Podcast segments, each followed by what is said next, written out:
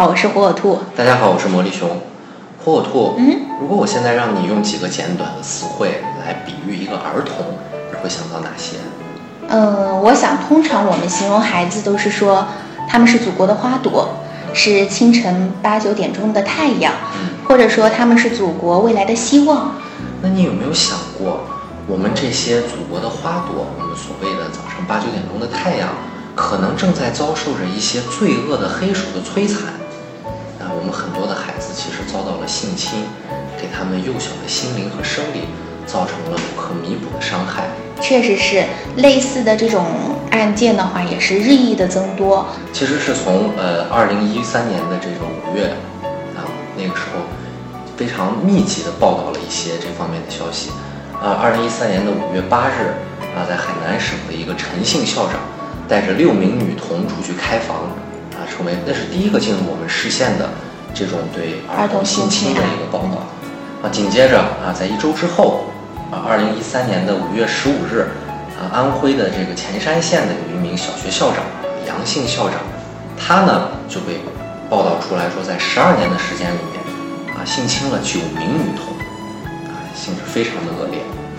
还有在二零一三年五月二十五号，河南省的一名小学五十六岁的老师，先后对十六名小学女生进行了性侵。同样也是在五月，安徽舒城的一名五十多岁的教师，也是对一名七岁的孩子进行了性侵。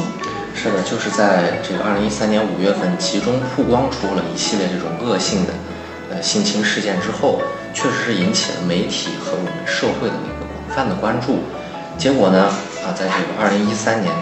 密集的报道了一些这样的案件。对，那，到二零一三年年底的时候呢，一共曝光了一百二十五起。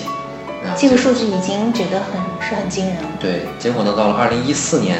啊，现在经过统计，我们看到这个曝光数呢是越来越多。这个五百多起的一个数据是官方统计的一个精准的数据，是不是？是这样的，这个五百零三起呢，仅仅是经过媒体曝光出来的就是我们能够看到的。对，是我们能够看到的。而其实，在这个一三年五月发生了这些事件之后，啊，有一批这个女记者自发组织了一个团队吧，我们讲，嗯叫做女童保护项目。嗯，然后呢，民他们间组织。对对，他们深入到这个全国各个市县啊去进行，包括下乡啊去进行调查，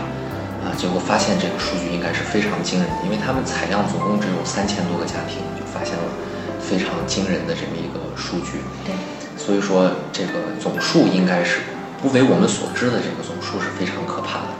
嗯，可能还是有一些呃朋友可能听到这样的数据没有什么样的概念，而且觉得嗯儿童性侵这个事件觉得离我们很远。对，但其实你看，我们在从今年的更这个报道进一步的，我们说，嗯看到了这个对这个性侵的年龄不断的下降啊，到我们之前发现的这个统计数据看，大部分呢集中在了一个小学啊，就是对十一岁以下的，甚至是幼儿啊，了。现在就是说，发现今年爆出了大量幼儿园的这个孩子对，啊遭受到了性侵，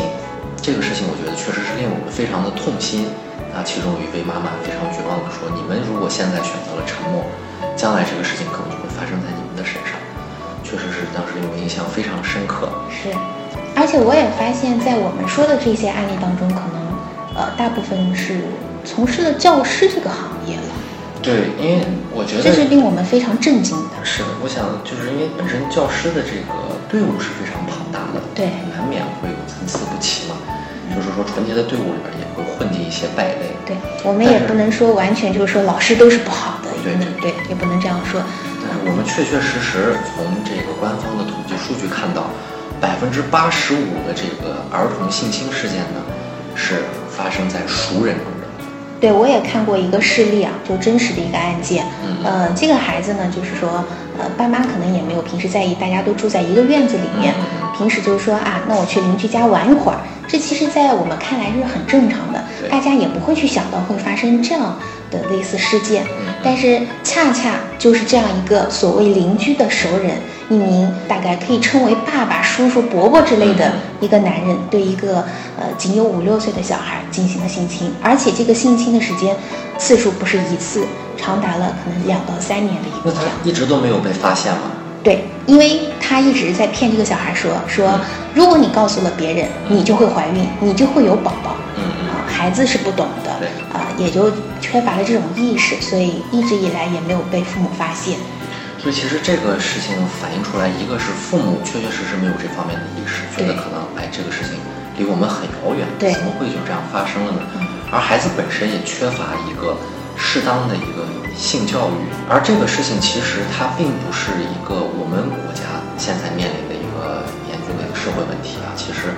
对呃放眼整个世界，来说它应该是困扰我们当今社会的一个非常严重的一个社会问题了。已经很严重了，我觉得。是的，是的，因为呃其实我们看了很多的，包括来自国外的资料啊，显示这个绝对不是一个小概率事件。对，这个像比如说，呃，在欧洲就有非常严重的这个，呃经常有这个继父对于他的这个子女进行一个性侵，那包括还有亲生的，那还有更多的是发生在这种包括学校啊，还有这个熟人之间的这些事情，而且基数非常庞大，包括这个凤凰网和这个新浪新闻曾经报道过一个非常令人触目惊的一个数字，就是加拿大十八岁以下的女孩三分之一都遭受过这个不同程度的性侵。这样说，也就是说每三名女孩当中就有一名受害。对，这个实在太可怕了。还有就是在去年的时候，呃，联合国的儿童权利机构，他们去控告这个梵蒂冈的罗马教廷。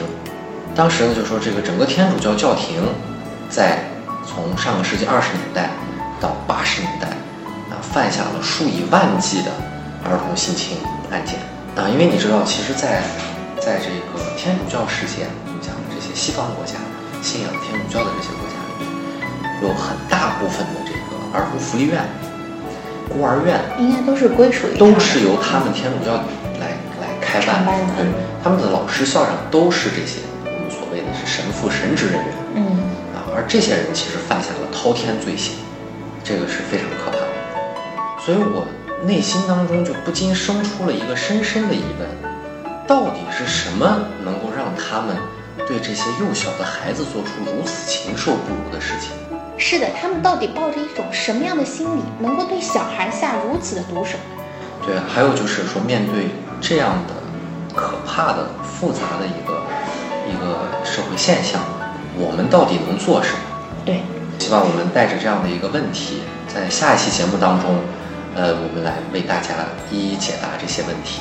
如果大家有什么样的想法和启示呢，也可以关注我们的官方微博，搜索“阿里罗火火兔”，私信或者艾特我们。我们下一期和大家呢将一起共同分享。好的，谢谢大家。谢谢大家。